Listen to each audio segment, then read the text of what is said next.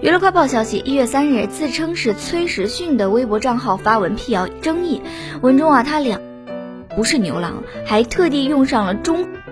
幕还特地加上了一句实用翻译器，令整个辟谣声明变得喜感十足。目前该自称崔时训的微博账号啊没有认证，因此呢有网友质疑该账号是在恶作剧。此外，截至发稿前，在韩国很多大的门户网站中几乎没有找到相应的传闻和辟谣报道。